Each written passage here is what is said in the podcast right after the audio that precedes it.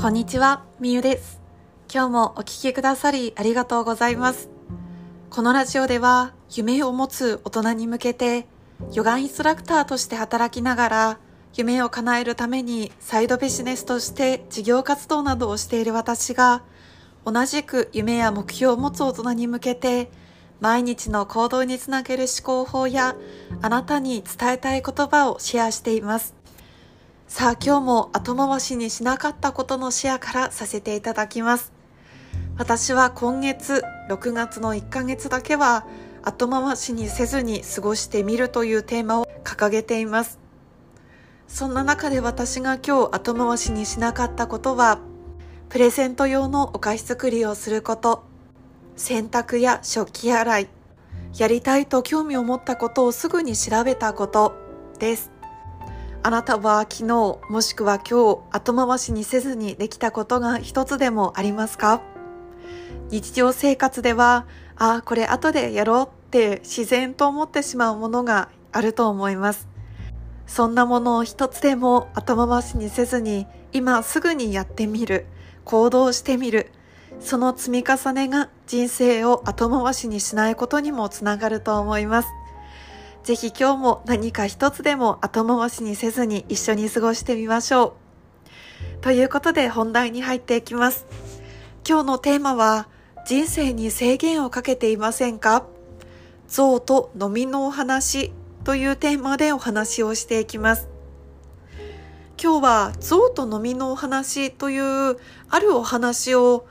例に出して人生に制限をかけていないかを自分に問うようなお話をしていきたいんです。あなたは象の調教の方法って知っていますか？海外とか、まあ日本でもあると思うんですけれども、象さんが調教されていたりとか、象さんが人間によっていろんなことをしていたりとか、そんな姿を見たことがある方もいると思います。このお話は昔アジアの国々などでは力仕事をさせるために象を調教していたんだそうです。象がまだ小さい子供の時に象の足に鎖をつけて杭みたいなのにつなぐんですね。そしてこうちょっと痛い先っぽの尖ったような調教棒でこう人間が仕事の仕方を教えるんですね象に。っていうことを聞かないと痛い尖ったこう調教棒で人間が象に引っかくんですね。これをしないとダメだぞみたいな。なんでいうことを聞かないんだっていうふうに引っ掛けて調教していくんですけれども、そうやって調教をしていくと、あの、象って、あ、これをしたら痛い目に遭うんだっていうふうに、こう脳にすり込まれていて、象がそうやって調教されていくうちに、大人になっても、つながれている杭を抜けないんだ、抜いたら痛い目に遭うんだって思い込んでしまうんだそうです。そして人間に従うようになるんですね。だからあんなに力が強くってきっと象の足で人間踏まれたら一瞬で死んじゃうと思うんですよ。何トン何トンあるんですかね何百キロとかの体重が一瞬にして乗るので人間なんて象にいくらでもこう踏み潰されたらすぐにあのもう死んじゃうぐらいの威力は象は持っているのにその象が杭すら抜けなくなってしまうんですよね。それって何度も何度も言うことを聞かなかったり言われたことに対して従わなかった時に人間から痛い目をあったっていう経験が何度も積み重なっていくとあ自分は何もできないんだとか、あ、自分はこれはしてはいけないんだっていう制限を象自身が自分にかけて、こう人間に従うようになるんですね。だから、どんなに細い杭すら大きな象が抜けなくなってしまうんだそうです。それが象の調教の方法だったんですね。それが象のお話なんですけれども、その他にもう一つ制限をかけるという意味で飲みのお話もさせていただきます。もしかしたら聞いたことがあるかもしれないんですけれども、結構有名なお話です。飲みってこう本来2メートルぐらいジャンプできるんだそうです。でもその飲みをですね、こう実験みたいな感じで透明のコップに飲みを入れて、で、蓋をしておくんですね、そのコップに。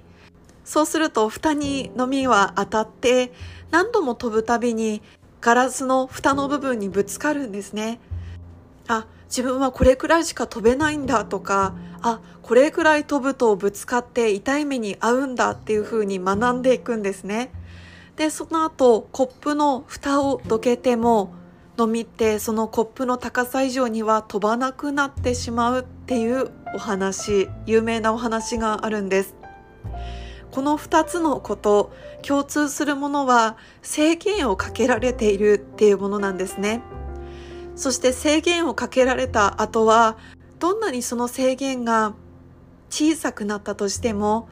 象だったとしたら細い杭ですら抜けなくなってしまうとかのみであれば蓋を取って制限がなくなったとしてもそれ以上の高さは飛べなくなってしまうっていうふうに制限をかけられた時に象ものみも自分本来の力は出せなくなってしまうんです。でもそれって実は人間も同じなんだそうです。多くの人がその象とかのみのように諦めてしまう自分の環境とか何かで制限をかけられた後、例えば自分会社に所属していて自分はこう働かなきゃいけないとか会社に従わなきゃいけない会社のルールとか規則に従わなければいけないっていう考え方にとらわれてしまうと自分は会社を辞めたら生きていけないと思ってしまったり自分の好きなように自分の思い通りに生きていちゃダメなんだっていう固定概念ができてしまったり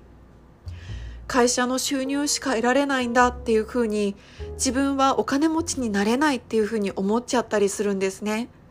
それが制限の怖いところなんです。きっとこれって誰にでもある。きっとこれってあなたとかあなたの周りの人にもあると思うんです。制限をかけてしまっていることが。私たち人間は小さい時から本当にいくつもの制限にとらわれているものがあると思います。親の言うことは聞かなきゃいけないと思っている人もいるかもしれないし会社に所属して正社員として働かなければいけないと思っている人もいるかもしれない。安定した仕事について定年まで迎えないといけないと思っている人もいるかもしれない。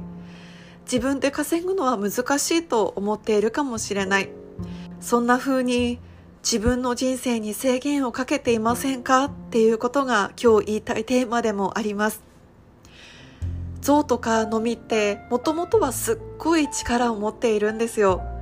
象とかのみに限らず全ての生き物そして私たち人間もものすっごい力が本来はあるのにそれが発揮できないでいるのは象とかのみと同じように諦めてしまったことそして制限をかけられたことであ自分の力はこれぐらいなんだとかあ自分はこれ以上やったら痛い目に遭うんだ傷ついてしまうんだこのルールに従わなければいけないんだっていう制限にかけられてしまった時あなたの能力は発揮できなくなります。あなたは人生に制限をかけていませんか？自分に制限をかけていませんか？こうでなければいけないとかこうしなければいけないとかそう思っているものが今頭によぎったならそれは手放すべきものだと思います。私自身も二十歳の時とか、数年前まではフリーランスで働くっていうものは特別な誰かがするもので、自分みたいに何か特別な能力がない人は会社に所属して安定した収入を得るしかないっていうふうに考えていました。それも制限の一つですよね。でも私はたくさんの自由な人と出会ったりとか、自由な人の話を聞いた時に、あれ？私ってなんでこういう固定概念があるんだろうとか、あれ私なんで自分のことをこんなに制限しちゃってるんだろうって気づいたんですね。その時に私の中の制限が一つ外れた瞬間があって、私は、あ、独立して自由に生きようとか、あ、会社員じゃなくていいんだとか、会社員だったとしても自分の好きなことをして働いていいんだっていうふうに思えたんです。なので、あなたがもし制限をかけているものがあるのであれば、まずはそこに気づくっていうことが大切だと思いますし、その制限を超えてみるような行動をしてみませんか？もちろん簡単ではないと思います。ずっと長年染みついた自分の制限とか固定概念っていうものはなかなか取り払えないと思うんですけれども、それを解放してくれる人との出会いがあったり、それを解放する自分自身の意志があれば必ず解放できると思います。あなたの能力に蓋をしないでください。あなたの能力はきっともっともっとすっごく大きいです。自分の人生に制限をかけないで、自分の能力に制限をかけないで生きてみませんか？というメッセージを伝えたくて今日はゾウとの実のお話をしながらお伝えさせていただきました。今日も最後まで聞いてくださり本当にありがとうございます。あなたの能力はこんなものじゃきっとありません。もっともっとあなたの本来の力を解放させていきましょう。夢を持つ大人のためのラジオ。あなたの夢はあなたが行動することで叶います。一緒に夢を叶えましょう。それではまた明日。